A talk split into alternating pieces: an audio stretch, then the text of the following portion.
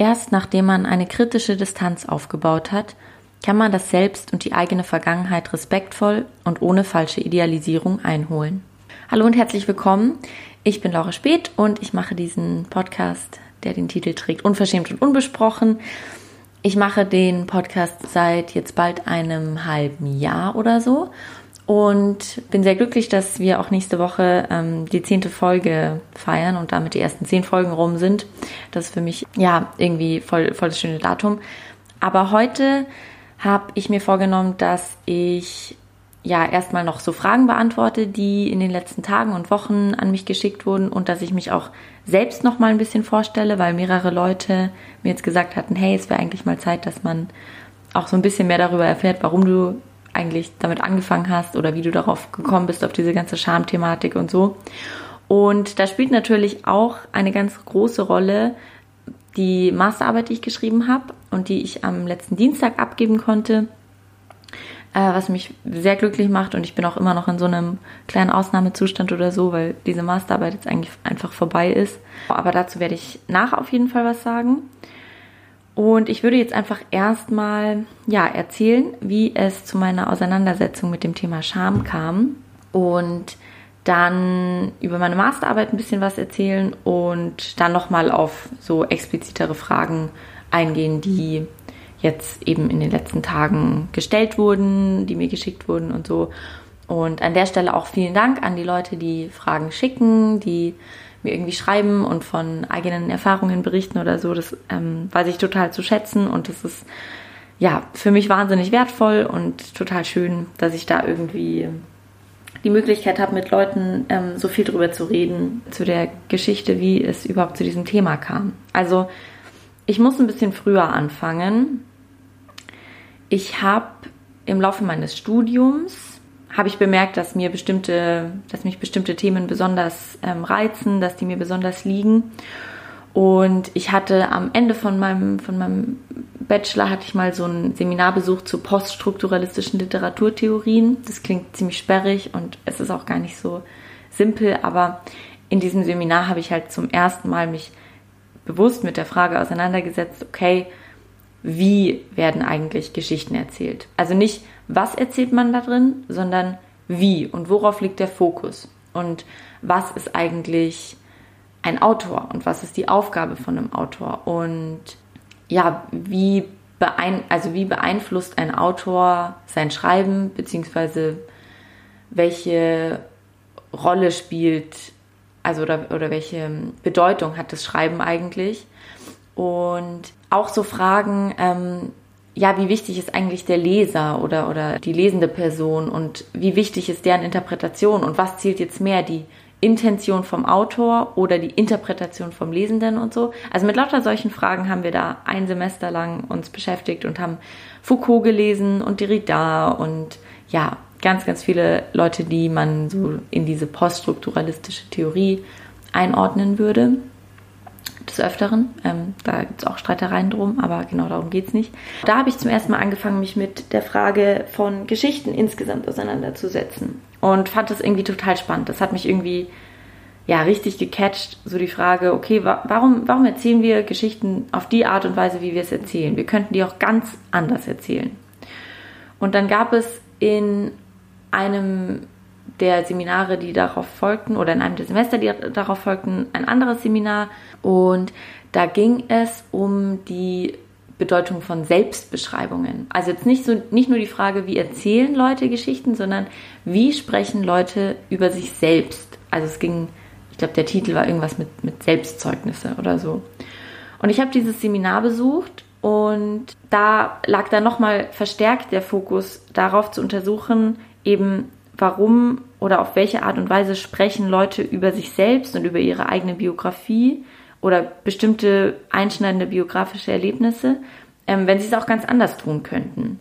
Ich bin im Laufe dieses Seminars auf die Figur des Scheiterns gekommen und fand es irgendwie richtig interessant, weil mir lag der Fokus immer ein bisschen zu sehr darauf, okay, über was sprechen wir und nicht auf der Frage, okay, über was sprechen wir nicht und warum sprechen wir darüber nicht. Und dann habe ich in meiner Hausarbeit ähm, mich mit Deutschrap auseinandergesetzt und damit, also wenn man jetzt mal Deutschraps als autobiografische Zeugnisse sehen kann oder möchte, ähm, das habe ich dann in dem Fall einfach gemacht, dann ja, kommt da die Figur des Scheiterns eigentlich nicht vor oder nur sehr eingeschränkt. Also wenn scheitern immer die anderen, aber eigentlich man selbst kaum. Und das eigene Scheitern wird dann überwiegend thematisiert, das war meine These, vor so einer imaginierten Figur der Mutter. Also viele Rapper sagen dann irgendwie, oh Mama, ähm, keine Ahnung, hab hier irgendeinen Scheiß gebaut oder so. Und sprechen dann so mit ihrer Mutter über das Scheitern, aber ansonsten können sie es, gibt es kaum Raum, das zu thematisieren. Und das ist jetzt nicht ein Phänomen, was jetzt auf den, nur auf den Deutschrap zutrifft, sondern ähm, ich glaube, das ist ein gesamtgesellschaftliches Phänomen, dass es uns schwerfällt, über das Scheitern zu sprechen.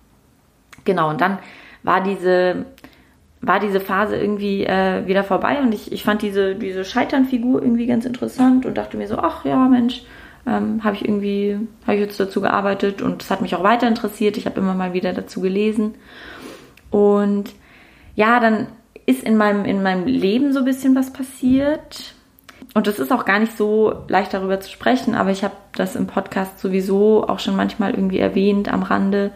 Und es wird auch in den kommenden Folgen auf jeden Fall eine Rolle spielen. Ähm, ich habe in dieser Zeit, das war 2018, habe ich eine Essstörung entwickelt und ich habe das auch ganz lange jetzt so gar nicht bemerkt, sondern dachte halt einfach, ja, passt ja alles. Ich habe ein gesundes Verhältnis zum Essen. Ich muss mir darum irgendwie keine Sorgen machen, das, das, das geht schon. Und das Spannende an psychischen Erkrankungen, aber auch besonders in Bezug auf Essstörungen ist es mir aufgefallen, ist, dass diese, diese Erkrankung halt maßgeblich von Scham lebt. Also auch wenn ich des Öfteren über das Bedürfnis spreche zu verschwinden, was man aufgrund von ganz verschiedenen Dingen haben kann und in verschiedenen Kontexten, das steht ja hinter dieser Essstörung. So, also man hat das Bedürfnis zu verschwinden und bei mir war es so, dass dieses Bedürfnis irgendwie sich ganz, ganz maßgeblich aus einer Scham gespeist hat. Ähm, und zu der Zeit war auch so alles rund um das Thema Körperscham wirklich at its best. Also ja, da war eigentlich jeder, jede Facette meines Körpers irgendwie für mich schambehaftet und ich hatte einfach nur das Bedürfnis, mich jeden Tag zu verdecken, zu verhüllen und irgendwann einfach nicht mehr, äh, nicht mehr da, also mein Körper, dass mein Körper nicht mehr da ist. Und ja, so eine Essstörung, die kann noch diverse andere Sachen, unter anderem kann sie sozial isolieren. Und das ist in meinem Fall auch passiert. Ich habe einfach bemerkt, dass ich mich so im kompletten Jahr 2018, 2019 sehr krass eingeigelt habe. Ich ähm, habe mit Leuten nicht über die Problematik geredet, die mir auch in der ersten Zeit überhaupt nicht bewusst war.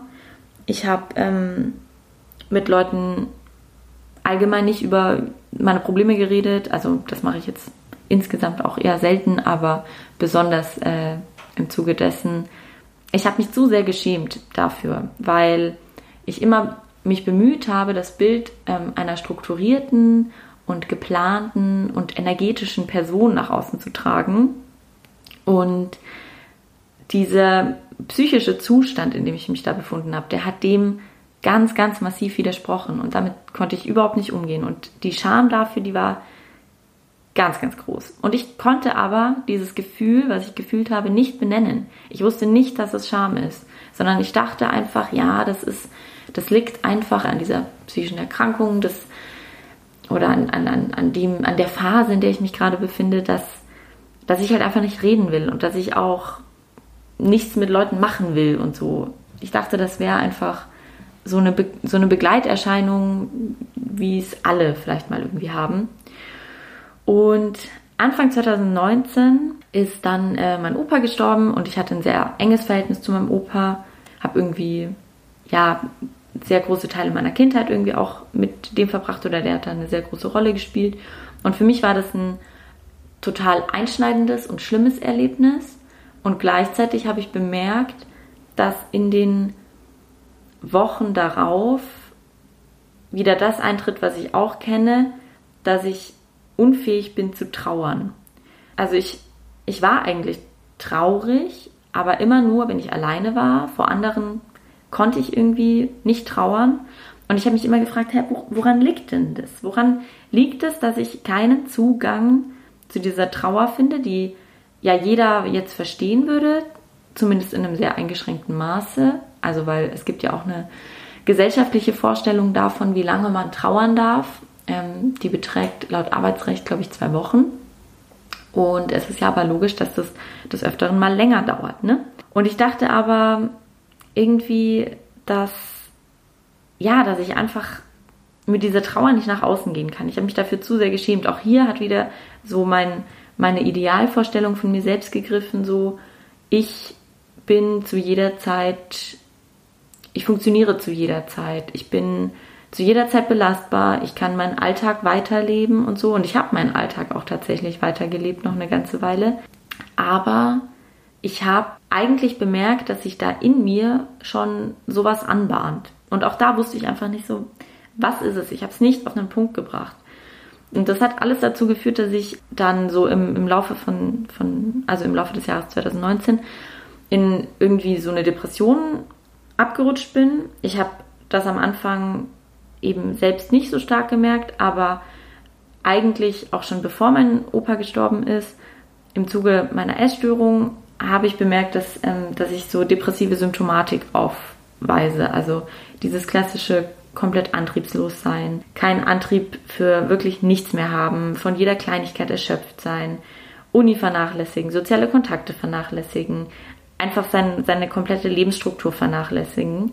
All das hat sich schon vor meinem, also vor dem Tod von meinem Opa so abgezeichnet und ist schon weniger geworden. Also und mein Umfeld hat das dann teilweise auch schon irgendwie gemerkt und gesagt, hey Laura, es wäre schön, dich mal wieder öfters zu sehen oder so. Und ich dachte aber so, ja, nee, ich brauche jetzt einfach mal ein bisschen Ruhe, ein bisschen Pause und dann passt das schon.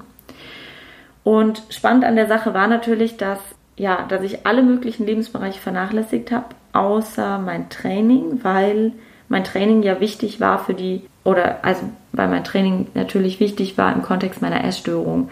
Deshalb ähm, ging quasi Trainieren immer noch und mein Tag sah dann teilweise so aus, dass ich irgendwie morgens trainiert habe, dann so fünf Stunden in meinem Bett lag, ähm, wo ich gar nicht so richtig gemerkt habe, was passiert in diesen fünf Stunden konkret. Oder ich habe da dann einfach auch teilweise gar nichts gemacht. Ich habe irgendwie Netflix geschaut, manchmal auch, manchmal auch nicht. Manchmal lag ich einfach nur so rum. Dann abends bin ich nochmal ins Training, habe danach so das Allernötigste für meine Uni gemacht und ja, bin dann einfach wieder ins Bett gegangen. Und ja, habe dann auch irgendwie irgendwann aufgehört zu schlafen und so. Also ich konnte dann auch nicht mehr schlafen und konnte mir ganz lange nicht erklären, warum. Aber das hing halt auch einfach allgemein damit zusammen, dass in meinem Leben dann, also oder mein Kopf da einfach viel verarbeiten musste. Und dann hatte das natürlich auch noch ähm, einen bestimmten Ernährungshintergrund und so, dass ich einfach nicht genug gegessen habe, sodass ich irgendwie nachts aufgewacht bin und Hunger hatte und so alles, alles sehr schambehaftete Themen, muss ich tatsächlich sagen. Und ja, zum einen oder anderen Thema wird es ja auch noch eine eigene Folge mit Gast dann geben. Und ja, auch bei diesem Sportzwang ist mir irgendwann so die Frage aufgekommen, ja, wenn ich dann da so laufe oder wenn ich dann da auch so trainiere, wovor renne ich denn dann da weg? Oder was versuche ich denn da zu unterdrücken? Und ja, auch da bin ich immer noch nicht drauf gekommen. Muss ich ehrlich sagen, es hat wirklich ewig gedauert, bis ich mal auf den Punkt, also zum Punkt gekommen bin, wo ich bemerkt habe, okay, hier, hier habe ich es mit einem Schamgefühl zu tun. Ich habe im Februar 2019, kurz nach dem Tod von meinem Opa, dann auch mit Therapie angefangen. Und gar nicht im Kontext von so meiner Depression oder meinem Opa oder so, sondern ich hatte mich am Anfang des Jahres schon um einen Therapieplatz beworben, weil ich eben wusste, zu der Zeit dann gemerkt habe, okay, mit meinem Essverhalten stimmt tatsächlich was nicht. Und mit meinem Gewicht stimmt tatsächlich auch was nicht. Also da war ich dann irgendwie an dem Punkt, dass ich von mir selber sagen konnte, okay, ich komme da jetzt gerade nicht mehr alleine raus. Weil auch das, was ich schon in einer Folge, ich glaube in der Folge mit Sarah besprochen habe, diese Vorstellung, dass man seine Probleme alleine regeln kann, die ist natürlich bei mir auch wahnsinnig präsent. Und da, ja, da hatte ich immer den Anspruch an mich selber, dass ich mit all meinen Problemen alleine umgehen kann und natürlich dann auch mit psychischen Problemen, ähm, weil ich auch immer sehr gut darin war, irgendwie Pläne und Listen zu machen, wie ich mich aus irgendwelchen Downs und Löchern wieder nach oben ziehe und so. Und da dachte ich halt so, nee, ich werde jetzt sicher nicht äh, wegen einer Essstörung oder so mir Hilfe suchen müssen. und habe dann aber bemerkt, ja doch, muss ich irgendwie schon. Und innerhalb dieser Therapie ist mir natürlich auch aufgefallen, dass ich mich ganz enorm vor meiner Therapeutin für bestimmte Sachen geschämt habe. Auch hier wieder nicht als Gefühl, sondern einfach so als ich möchte ja das nicht erzählen oder was denkt die denn dann von mir oder so. Und ich bin, das kann ich rückblickend sagen, tatsächlich durch meine Therapie auf alle möglichen Gründe, für die ich mich oder, oder Gründe, warum ich mich schäme, erst durch diese Therapie gekommen.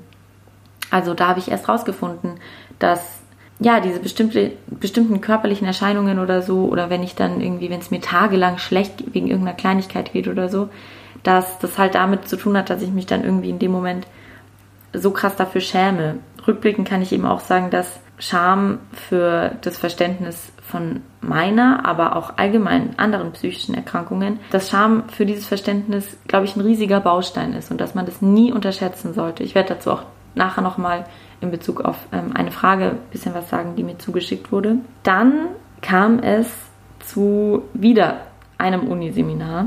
Ich habe das Gefühl, mein Leben strukturiert sich halt nur nach Uniseminaren. Das ist ein bisschen Panne, aber naja, egal. Ich erzähle die Geschichte jetzt so, wie ich sie erzähle. Dieses Uniseminar haben zwei Dozierende von mir gemacht und es hat sich mit Literatur und Soziologie beschäftigt.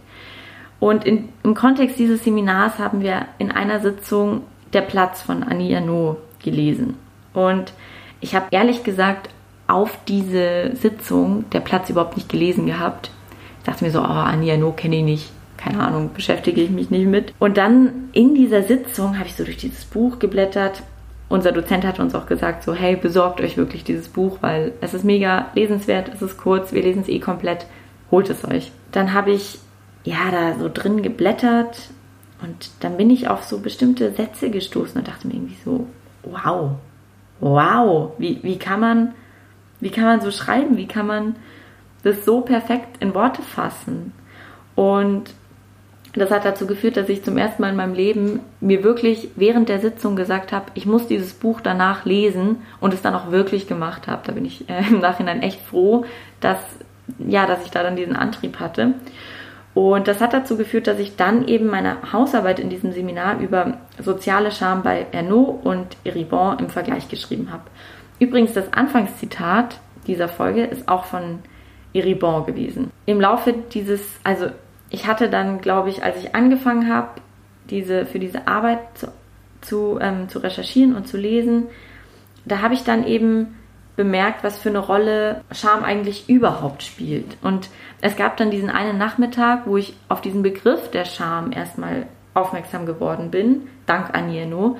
Und da bin ich durch die Wohnung gegangen und habe immer wieder gesagt so, oh, es, ist, es ist einfach die Scham. Es ist die Scham. Also im Nachhinein muss ich wirklich sagen, da bin ich froh, dass ich zu dem Zeitpunkt alleine zu Hause war, weil ich rede jetzt nie mit mir selbst zu Hause. Aber da war ich so fasziniert davon, dass sich da gerade wie so eine Tür geöffnet hatte. Also mir ist dann in so vielen Situationen aufgefallen, so ja, hier hat die Scham eine Rolle gespielt und da war sie und das war eigentlich auch Scham und so. Also und das war für mich ein riesiges Aha-Erlebnis. Ich muss auch sagen, zu der Zeit habe ich, da wusste ich ja dann schon, dank meiner Therapie und auch allgemein dadurch, dass sich die Symptome verschlimmert haben, dass ähm, ja einfach mein psychischer Zustand jetzt gerade nicht der beste ist und ich war ja an sich vor dieser ganzen Geschichte immer ein Mensch, der das Bedürfnis hatte, sehr offen und sehr ehrlich über alle Sachen zu reden und auch eben das Scheitern nicht unsichtbar zu machen und offen über Scheitern und, und auch Gefühle und so zu sprechen. Und ich hatte dann, als ich mit meiner Therapie angefangen habe, auch angefangen, einen Blog über mentale Gesundheit oder meine mentale Gesundheit, meine Essstörung zu schreiben. Und ich habe dann bemerkt, auch dieser Blog hat immer wieder Schamgefühle produziert. Und er hat mir gleichzeitig für eine sehr lange Zeit ermöglicht, mit dieser Scham umzugehen, weil ich ja dadurch auch wahnsinnig viel über, über, über mich gelernt habe und über Schamgefühle gelernt habe und auch über meine Essstörung gelernt habe. Und dann kam es im Laufe dieses, äh, dieses dieses Jahres, so in der zweiten Jahreshälfte, immer wieder so zu Erfahrungen, wo ich mir gedacht habe, ja, okay, das, hier spielen jetzt auch einfach gerade Schamgefühle eine krasse Rolle und hier ist sie auch und so. Und die war ab dem Zeitpunkt wahnsinnig präsent in meinem Leben und ist mir überall aufgefallen. für wie viele Dinge ich mich eigentlich schäme, obwohl ich denke, dass ich doch so vermeintlich schamlos bin und dass ich diese Schamgefühle nicht kenne und dass ich kein Problem damit habe. Dann kam es auch zu Situationen, wo mich Leute darauf aufmerksam gemacht haben, dass ich gerade rot werde. Darüber hatte ich auch schon mal im Podcast gesprochen, aber das ist ja an sich ein ganz interessantes Phänomen. Also, dass man sich schämt, dann rot wird, weil man sich schämt und sich dann fast noch mehr schämt, weil man rot wird. Also weil man sich schämt. Und da ist mir aufgefallen, okay, es gibt sowas wie Scham für Schamgefühle. Und irgendwie fand ich die so interessant und faszinierend und habe mich dann gefragt, woher kommen die denn? Weil das ist ja eigentlich total zirkulär. Das macht ja überhaupt keinen Sinn, dass man sich schämt, wenn man sich schämt. Dann war das für mich plötzlich ein total interessantes ja, Forschungsphänomen. Und dann habe ich beschlossen, dass ich darüber meine Masterarbeit schreibe. Habe ab dem Zeitpunkt angefangen, für meine Masterarbeit zu lesen. Als dann der Lockdown kam, habe ich lief quasi die offizielle Bearbeitungszeit, aber da hatte ich schon einfach wirklich sehr viel zu dem Thema gelesen und ich konnte dann, ja, ich glaube, ich habe ab Mai geschrieben oder so und hatte aber wirklich im kompletten Jahr 2020 jetzt einfach sehr, sehr intensiv zu diesem Thema gearbeitet. Ich habe diese Arbeit geschrieben und bemerkt, dass ich während des Schreibens und während des Lesens einfach so krass viel über dieses Thema lerne und über mich selbst lerne. Und das war mir auch ein wahnsinnig großes Anliegen an meine Masterarbeit. Ich wollte über irgendwas schreiben, was mich selbst betrifft, wo ich selbst einen Zugang dazu habe, weil ich mich sonst meistens, also ich kann mich für sehr viele Themen begeistern und so, aber dass ich so monatelang an diesem Thema dranbleibe, da brauche ich irgendeinen Bezug dazu, glaube ich. Und genau, ich würde jetzt vielleicht einfach mal kurz erklären, worum es in dieser Masterarbeit denn konkret dann so ging. Ich habe tatsächlich meine Masterarbeit hier auch mir nochmal geholt, das Inhaltsverzeichnis, damit ich ähm, eloquent drüber sprechen kann. Weil wenn man ewig lang an so einem Projekt sitzt, dann, also man verliert sich so ein bisschen darin und man ist sich dann auch irgendwann nicht mehr sicher, so Moment, was war jetzt nochmal wie meine These und so. Ja, genau, deshalb habe ich mir die Masterarbeit jetzt noch kurz hergeholt. Genau, also meine These in der Masterarbeit war eigentlich, dass sich Schamgefühle in den letzten 50 Jahren gewandelt haben. Und zwar vor dem Hintergrund von sowas wie einer sich verstärkenden Individualisierung wir, also ich glaube, das kennen irgendwie alle, wir, wir leben in dieser Welt und wir sind mit wahnsinnig viel Eigenverantwortung konfrontiert. Wir sollen selbst dafür sorgen, dass wir, dass wir unser, also dass wir die richtigen Entscheidungen in unserem Leben treffen, dass wir alle möglichst frei und unabhängig und autonom sind. Und es gibt unzählig viele Möglichkeiten, wie wir unser Leben leben können. Und ich glaube, so schön das im ersten Moment klingt, dass das für die, für die Menschen in dieser Zeit eine wahnsinnige Herausforderung darstellt und eigentlich eine riesige Anforderung ist. Und dass viele Leute davon vielleicht nicht nur herausgefordert sind, sondern überfordert sind. Und im Zuge dieser Überforderung kommt es meiner Ansicht nach ziemlich oft zu einem Scheitern. Und dieses Scheitern an bestimmten Anforderungen, die die Gesellschaft an uns richtet, wird individualisiert. Also es wird nicht mehr begriffen als, wenn wir jetzt mal das die soziale Scham nehmen. Ähm, man wird irgendwie in einem bestimmten Milieu geboren und verbleibt in diesem Milieu. Also man, keine Ahnung, macht vielleicht dieselbe Arbeit, die die Eltern gemacht haben oder so und fängt jetzt nicht zu studieren an oder sonst was. Dann gerät man in Konflikt mit so einer gesellschaftlichen Erzählung von Aufstieg, über die wir ja auch im Zuge der Klassenscham mal gesprochen hatten. Da, ja, da ist man dann nicht diese Person, die quasi äh, vom keine Ahnung, vom Tellerwäscher zum Millionär wird oder sonst irgendwas, sondern man, man verbleibt in dem Milieu, in dem man groß geworden ist. Man, man bleibt Tellerwäscher, um in der Metapher zu sprechen. Und dafür können Schamgefühle entstehen, weil man in Konflikt gerät mit diesem Ideal von, ja, alle können es schaffen. Und man passt nicht in diese Figur dieser Erzählung. Man, ja, man, man gerät in Konflikt mit, einer, mit, einem, mit letztendlich einer gesellschaftlichen Norm die sich aus dieser Erzählung speist. Und meine These war, dass sich die Scham infolgedessen aber mehr und mehr auf die komplette Persönlichkeit bezieht. Also, dass man sich dann nicht mehr dafür schämt, dass man halt, keine Ahnung, dass man halt diesen und jenen Beruf ausübt, sondern der Beruf ist ein so relevanter Teil für die eigene Persönlichkeit geworden, dass eigentlich die Persönlichkeitsscham in unserer Zeit die hegemoniale Form ist, sich zu schämen. Also, oder um das vielleicht zum Beispiel am, am, am Beispiel des Körpers kurz mal zu erklären.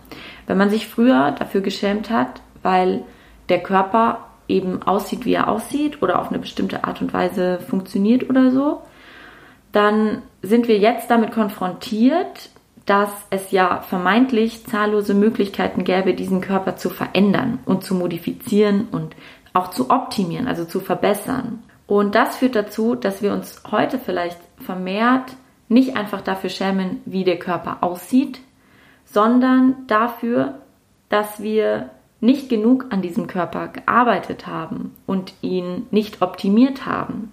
Und da schämt man sich dann halt vermehrt für so eine eigene Unzulänglichkeit, die dann als Persönlichkeitsmerkmal ausgelegt wird. Also der Wille und, und Wille und, und Unzulänglichkeit und, und Fragen von Scheitern und so, das wird mehr und mehr zu so einem, zu so einem, zu so einer Frage, ja, des Charakters. Und ich glaube, das hat, hat die Scham in den letzten 50 Jahren ganz krass verändert. Und das habe ich versucht eben in meiner Masterarbeit darzustellen.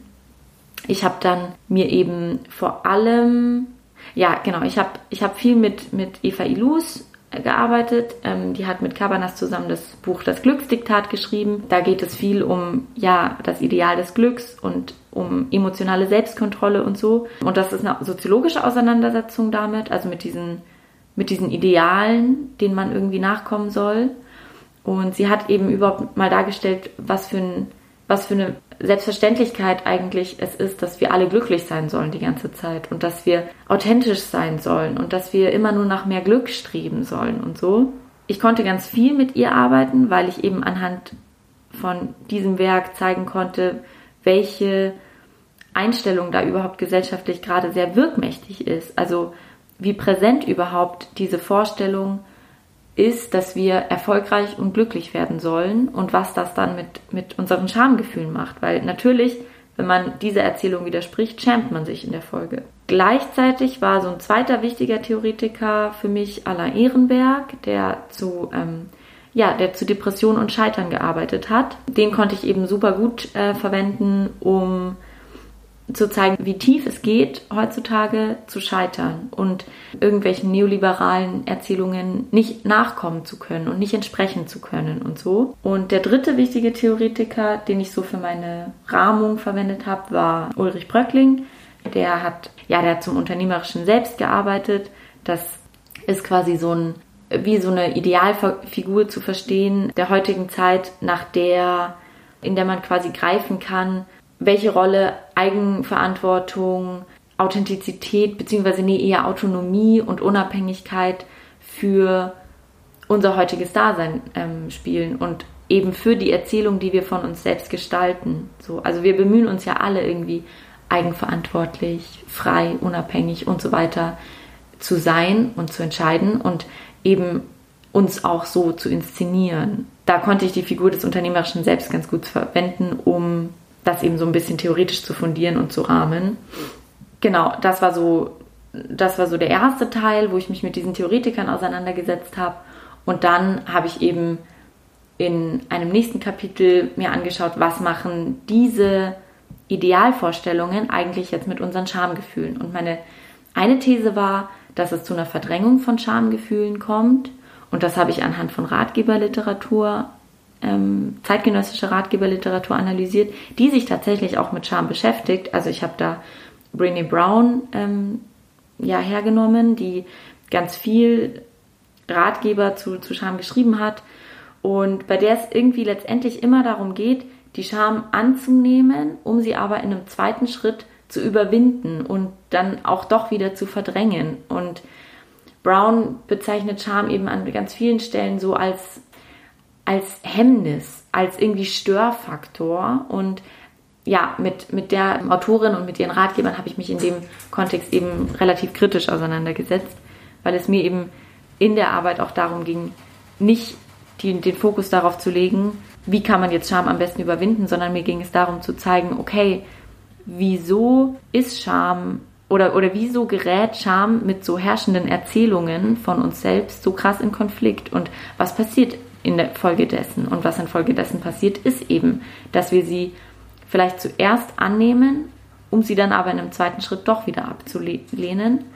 Und das passiert oftmals im Namen des Glücks und der Selbstkontrolle und auch im Zuge von einer bestimmten ökonomischen Verwertbarkeit. Also, also viele Ratgeber schreiben an ganz vielen Stellen so, ja, ähm, Leute, die sich schämen, die sind ähm, nicht so produktiv, die sind, die können nicht so effizient arbeiten, die sind irgendwie, die sind zu sehr in ihrer Scham gefangen und so. Und das passt ja dann auch, wenn man sich anschaut, also mit welchen Gefühlen zum Beispiel Depressionen einhergehen. Da spielen Schamgefühle eine riesige Rolle. Und Depressionen hemmen natürlich auch das Subjekt. Und also an solchen Beispielen konnte man das irgendwie ganz gut darstellen. In dem nächsten Kapitel habe ich mich eben dann mit dieser Entstehung von Scham für Schamgefühle auseinandergesetzt. Ich habe das ganze Scham zweiter Ordnung genannt, dass man sich, also dass es eben jetzt nicht unbedingt ein neues Phänomen ist, aber dass dieses Phänomen stärker wird in unserer Zeit, dass man sich eben dafür schämt, wenn man sich schämt, weil die Scham an sich schon ein ziemlich illegitimes Gefühl geworden ist. Also es ist scheinbar nicht mehr okay, dass sich Leute schämen, sondern das verweist darauf, dass diese Leute nicht mit genügend emotionaler Selbstkontrolle an das Problem rangegangen sind oder ja nicht fähig waren, irgendwie diese Scham richtig einzubetten und dann zu überwinden und dann wieder authentisch und produktiv zu sein. Infolgedessen kommt es eben zu dieser Scham zweiter Ordnung, dass man, ja, dass dann eben ich rot werde, wenn ich darauf angesprochen werde, dass ich rot werde und mich noch mehr schäme, eben weil ich mich schäme, obwohl Scham an sich ja eigentlich ein Gefühl wäre, was wir alle kennen und ja, was genauso okay sein sollte wie alle möglichen anderen Gefühle. Mein dritter, äh, also mein, mein, mein, meine dritte These war dann eben, dass die Persönlichkeitsscham in unserer Zeit die hegemoniale Form von Scham ist, weil einerseits also ich habe das dann auch noch so ein bisschen kontextualisiert mit, diesen, mit dieser Scham zweiter Ordnung, dass die eben auch vermehrt auf eine Persönlichkeit verweist und jetzt nicht auf einen bestimmten Aspekt der Persönlichkeit. Das war dann auch so meine, meine dritte These, dass eben wir mittlerweile aufgrund der Anforderungen, die an uns gestellt werden, sehr viele Bereiche in unserem Leben nicht mehr als Bereiche unseres Lebens auffassen, sondern als Teil, zu einem Teil unserer Identität machen. Also ganz oft ist ja, um nochmal das Beispiel der Arbeit heranzuziehen, geht es in Arbeitszusammenhängen nicht mehr darum, dass man dieser Arbeit nachgeht und dann geht man nach Hause und die Arbeit ist vorbei, sondern entweder man nimmt die Arbeit mit nach Hause oder die Arbeit wird zu so einem Projekt von Selbstverwirklichung. Wir versuchen irgendwie eine Identität aus so allen möglichen Facetten unseres Lebens zu basteln, unter anderem Arbeit. Also wenn mich jemand fragt, wer ist Laura, dann sage ich natürlich, ja, also ich studiere und arbeite da und da. Also das sind welche der ersten Dinge, die wir über uns erzählen. Und das ist nicht selbstverständlich, dass wir das machen. Ich könnte auch ähm, auf die Frage, wer ist Laura, sagen, ja, die Laura, die ähm, ja, die hat Depressionen. So, ich könnte auch das zu dem ausschlaggebenden Teil meiner Identität machen, den ich dann irgendwie so in den Vordergrund stelle. Mache ich aber nicht. Und der Grund, warum ich so über mich spreche, wie ich es mache, liegt, glaube ich, auch darin, dass es eben eine bestimmte Vorstellung davon gibt, wie es okay ist, über sich zu sprechen. Und es ist auf keinen Fall okay, über die eigenen Schamgefühle zu sprechen. Also zumindest in der in so einer gesellschaftlichen Logik okay, jetzt, Moment, jetzt habe ich aber hier meinen Punkt verloren. Eigentlich war ich dabei zu zeigen, dass die Persönlichkeitsscham die hegemoniale Form von Scham eigentlich in unserer Gesellschaft oder in, in der jetzigen Gesellschaft ist. Genau, ich glaube aber, das zeigt sich eben daran, also weil wir unsere über unsere Persönlichkeit vermeintlich frei entscheiden können. Das geht auch wieder mit dieser riesigen Anforderung einher, dass wir, dass wir ständig Entscheidungen treffen müssen, wie wir über uns sprechen, was wir erzählen, worauf wir unseren Fokus legen, was wir machen, wie wir arbeiten und so weiter. Und das sind alles keine, keine Entscheidungen, die wir von unserem Selbst loslösen können, wo wir sagen können, okay, ich bin die Laura und ich habe diese und jene Entscheidung getroffen, sondern ich bin meine Entscheidungen. Und naja, wenn ich diese Entscheidungen falsch treffe, dann führt das zu einer Scham. Aber diese Scham bezieht sich halt auch nicht mehr auf die Entscheidungen, die ich getroffen habe, sondern auf mich selber. Und ich begreife mich dann als Versagerin, als unzulänglich, als gescheiterte Persönlichkeit, als ein Scheitern an, an Selbstverwirklichung und so weiter. Genau, und das war quasi so der ein, ein, ein Kurzritt durch meine Masterarbeit. Ich hoffe, es war ein bisschen verständlich. Wenn nicht, fragt gerne nochmal nach. Ich erkläre das auch gerne nochmal. Und es ist halt wirklich schwierig, nachdem man sich irgendwie so sehr soziologisch mit so einem Thema auseinandergesetzt hat und dann auch in bestimmten Begriffen immer darüber gesprochen hat, das dann irgendwie nochmal anders zu beschreiben und zu erzählen, vor allem wenn es erst ein paar Tage her ist, dass man diese Arbeit abgegeben hat. Aber naja, ich hoffe, ihr konntet es ein bisschen verstehen. Im Zuge dieser Masterarbeit waren natürlich auch bestimmte Bücher für mich sehr wichtig und ich will an der Stelle jetzt die Zeit nutzen und ein paar Literaturempfehlungen geben. Zum einen will ich nochmal allen, allen Menschen Ania nur ans Herz legen. Ich habe zuerst, also nachdem ich der Platz in diesem Uniseminar gelesen hatte, habe ich Erinnerung eines Mädchens gelesen und ich muss auch wirklich sagen, dieses Buch hat mein Leben ganz, ganz krass verändert, weil ich es zu einer Zeit gelesen habe, wo es mir wirklich sehr schlecht ging. Das war Ende letzten Jahres. Und da war ich eigentlich an dem Punkt, dass ich mir dachte, okay, also mir wird es nie wieder besser gehen. Ähm, ich werde für immer einfach in dieser Depression hängen. Ich werde auch meine Erstörung nicht loswerden und so. Und ich habe Erinnerungen eines Mädchens gelesen und ich habe da ganz viele, ganz viele Schilderungen gefunden, mit denen ich mich irgendwie ganz, ganz krass identifizieren konnte und wo ich mich selbst wahnsinnig stark wiedergefunden habe. Und dann habe ich mir gedacht, ja krass, wenn Ania No einfach jetzt ihren 80. Geburtstag feiert und das irgendwie alles geschafft und überlebt hat, dann kriege ich das doch auch hin. Und ja, ich habe, glaube ich, das Buch, ich habe mir das reingeschrieben. Ich habe es am 29.12.2019 beendet. Und ich muss sagen, dass es mir dann wirklich Anfang des Jahres hat angefangen, dass es mir so massiv besser ging. Ich will jetzt gar nicht sagen, das lag jetzt nur in diesem Buch oder, oh mein Gott, ähm, dieses Buch hat mich jetzt geheilt oder so, das möchte ich gar nicht sagen. Aber es hat mir halt so enorm viel Kraft und Mut irgendwie gegeben und deshalb wirklich große Leseempfehlung an Leute, die hadern mit diesem Projekt Selbstverwirklichung oder die irgendwie ja nicht so richtig weiter wissen oder so. Lest mal in dieses Buch rein. Ja, vielleicht ein Zitat, was ich einfach so krass liebe. Ich weiß gar nicht, ob ich es in einer anderen Folge schon mal erwähnt habe. Die Erzählung wäre dann die Schilderung einer gefährlichen Überfahrt, die im Hafen des Schreibens endet. Und letztlich die lehrreiche Demonstration, dass nicht zählt, was passiert, sondern das, was man aus dem, was passiert, macht.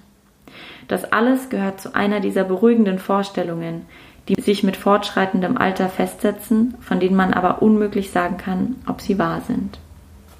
Ja, von solchen Zitaten ist dieses Buch voll und solche Zitate haben mir irgendwie zu der Zeit wahnsinnig viel gegeben. Ein zweites muss ich noch vorlesen, tut mir leid.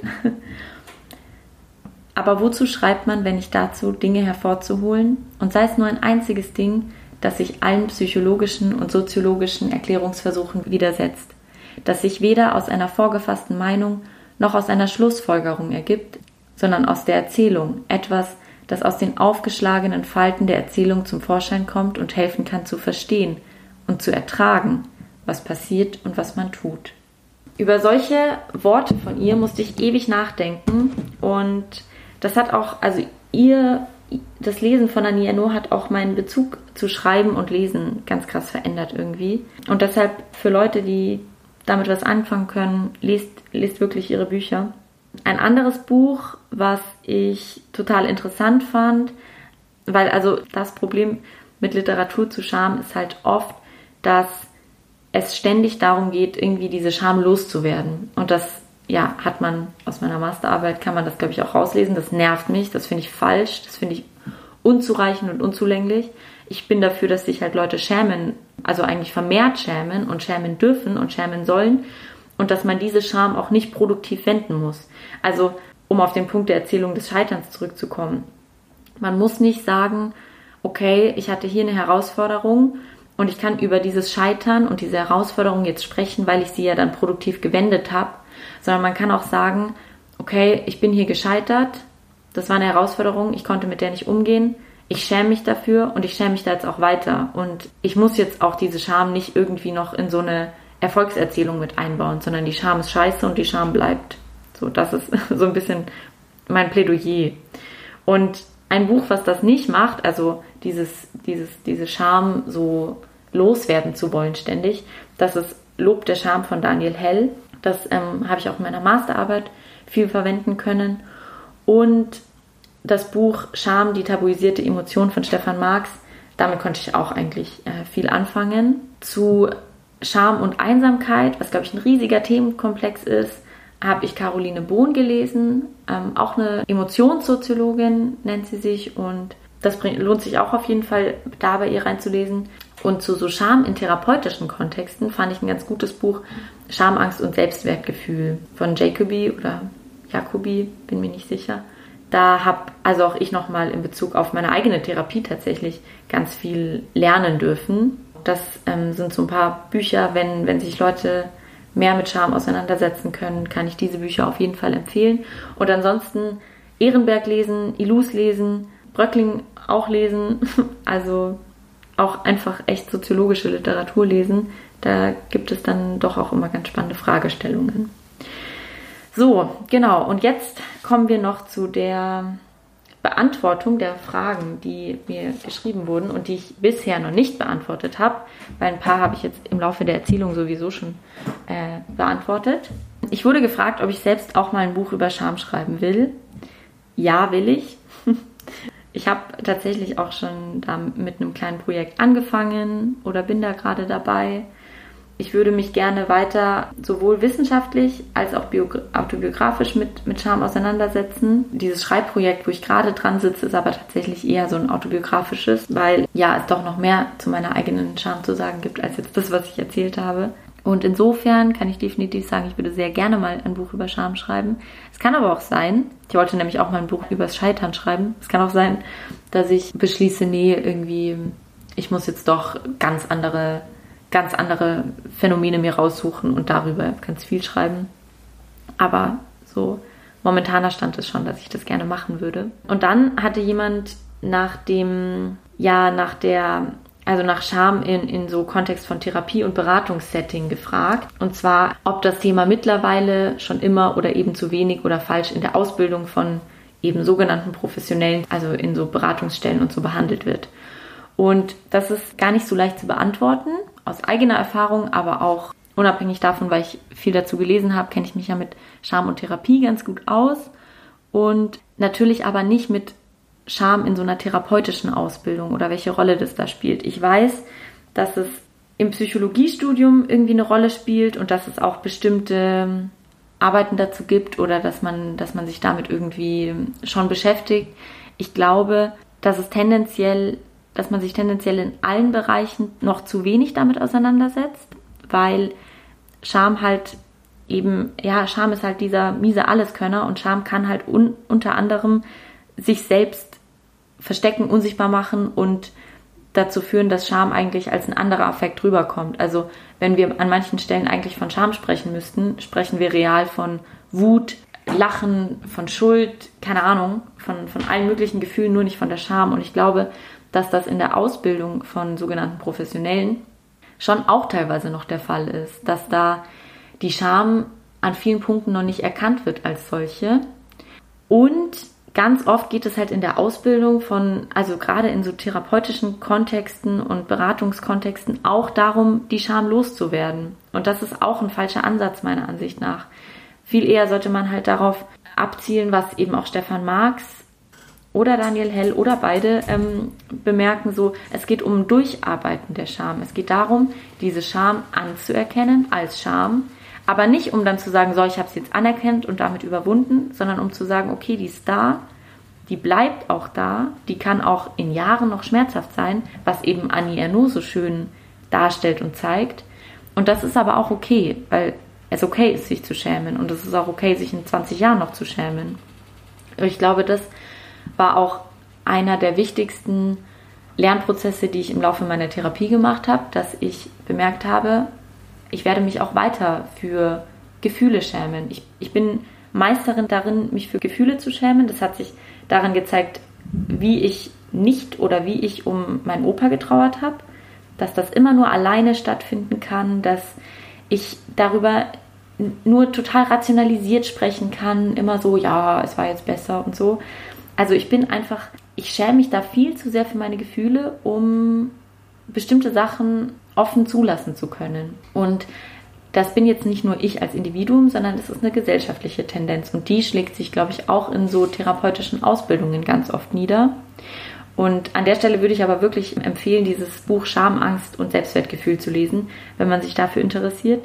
Und an sich denke ich aber auch, dass durch so eine, also es gibt ja so im Jahr 2020 und vielleicht sogar schon 2019 schon ein verstärktes Sprechen über Scham. Und ich glaube, dieses verstärkte Sprechen über Scham wird sich irgendwann auch in diesen Ausbildungskontexten niederschlagen und dazu führen, dass man vielleicht sich mehr damit auseinandersetzt und dann auch mit den, mit den richtigen Sachen. Also, dass man dann nicht Brené Brown Ratgeber liest, sondern dass man dann eben einen Stefan Marx oder einen Daniel Hell oder so liest oder andere Leute, die sich irgendwie damit auf einer auf einer kritischen und reflektierten Ebene auseinandergesetzt haben. Dann wurde mir die Frage gestellt, ob meine wissenschaftliche Betrachtung der Scham auch meinen Umgang mit ihr verändert hat, also privat, persönlich, zwischenmenschlich, politisch. Und da würde ich auf jeden Fall sagen, ja, ich habe durch dieses ganze Lesen zu dem Thema und dadurch, dass ich jetzt wirklich langsam jedes Buch zu dem Thema durch bin und irgendwie mal reingeblättert habe und so, da, da hat sich wahnsinnig viel in meinem Umgang damit geändert. Unter anderem habe ich eben verstanden, dass es nicht darum geht, Scham loszuwerden und darum, Scham zu überwinden. Und also das würde ich so in Bezug auf meinen eigenen, auf mein eigenes Leben sagen, auf, auf, auf mein privates, persönliches Leben. Und ich habe auch ein verstärktes Gespür dafür entwickelt, wann sich Leute in meinem Umfeld schämen und warum. Also ich, ja, ich habe da so, ich habe so einen kleinen Schamradar in meinem Kopf. Ich habe ähm, den Begriff haben wir mal erfunden, ein Charmometer dass man irgendwie die eigene Scham und die Scham von anderen wahrnehmen kann. Und manchmal schlägt mein Charmometer aus und dann bemerke ich so, oh, hier ist, hier ist jetzt gerade eine Schamsituation. Und das fällt mir jetzt einfach so total verstärkt auf. Also ich bemerke das überall. Ich bemerke das auch teilweise an Punkten, wo es wahrscheinlich überhaupt nicht da ist.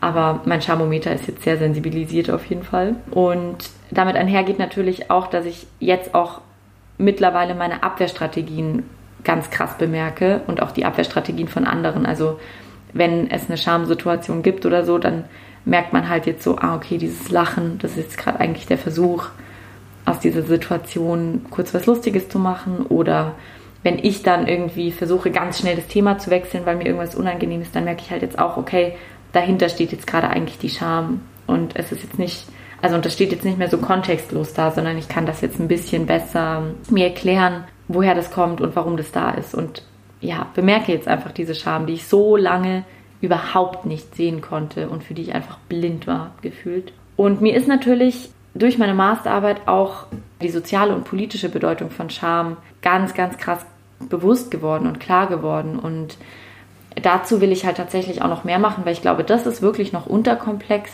behandelt und da haben sich noch zu wenig Leute damit auseinandergesetzt, welche politische Funktion und Bedeutung eigentlich Scham hat und was dieses Gefühl auch in politischen Kontexten für eine Rolle spielt, auch in, weiß nicht, öffentlich stattfindenden Debatten und so weiter. Also an welchen Punkten spielt da Scham eine Rolle? Und das ist was, ich hoffe, dass ich das mit meinem Podcast eben auch verstärkt noch machen kann, dafür ein Gespür zu entwickeln und auch zu vermitteln, wie überhaupt die, die politische Dimension von Scham aussieht. Weil ich würde sagen, dass die auf jeden Fall, dass die auf jeden Fall riesig ist. Also ich habe ja versucht darzustellen oder versucht es, seit ich diesen Podcast mache, zu zeigen, inwiefern Scham ein soziales Gefühl ist und ein soziales Phänomen ist und immer erst in der Interaktion stattfindet und wie stark das von Gesellschaft und von gesellschaftlichen Normen abhängt und davon, was wir normal finden, was wir okay finden, wie eine gesellschaftliche Vorstellung von Moral aussieht und so weiter.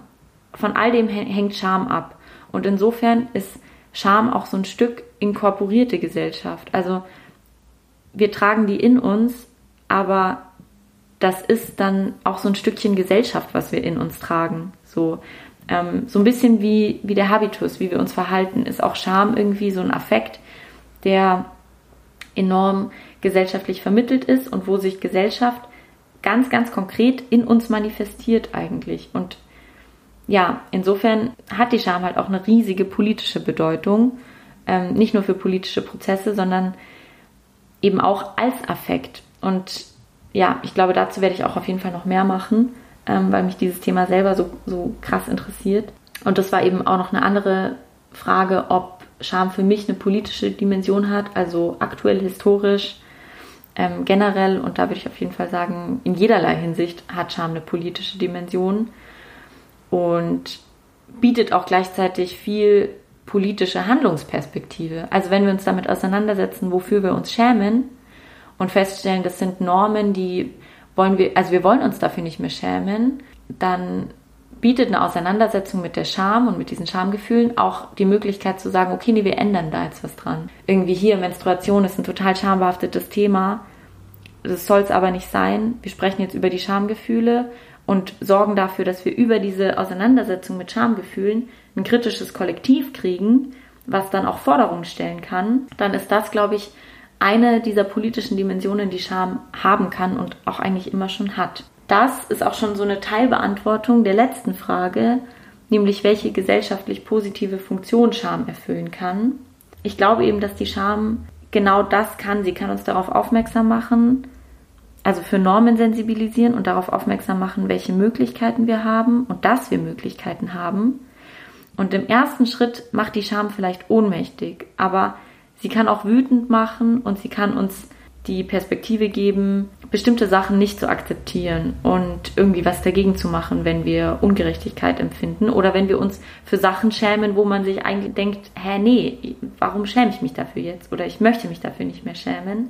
Gleichzeitig ist die Scham natürlich auch insofern wichtig, als dass wir manchmal, wenn wir uns schämen, bemerken, okay, wir haben hier gerade eine Moralvorstellung, die wird gerade verletzt oder die verletzen wir selber gerade und wir schämen uns dafür und sie kann insofern auch dazu führen, dass man bestimmte Handlungen nicht wiederholt oder bestimmte Verhaltensweisen überhaupt gar nicht erst an Tag legt oder so, weil man sich dann schämen würde. Also ja, wenn mich Leute auf internalisierten Rassismus aufmerksam machen, dann schäme ich mich und dann bin ich aber froh, dass ich mich schäme. Das hatte ich schon beim Podcast angesprochen.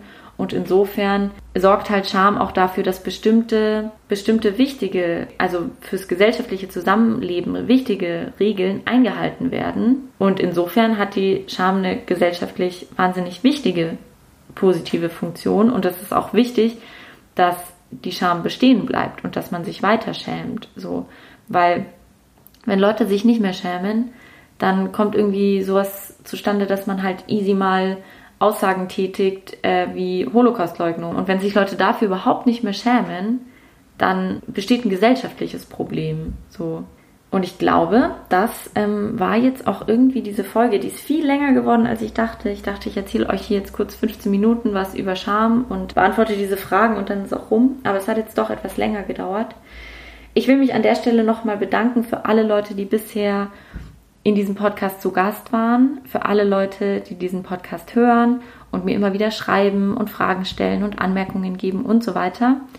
Ich freue mich auf die nächsten zehn und mehr Folgen. Ähm, ich habe ja schon viele Zusagen und so. Das wird jetzt auch in der Form die einzige Folge gewesen sein, wo ich ohne Gast spreche, vermute ich. Wobei ich mir überlegt habe, ob ich nicht also weil jetzt gerade kommt ja der Podcast alle zwei Wochen sonntags raus. Ich überlege, ob ich in den Pausensonntagen noch so kleine Quickie-Folgen mache, wo ich mir ein Charmphänomen rausgreife und darüber zehn Minuten rede oder so. Das wäre dann immer ohne Gast.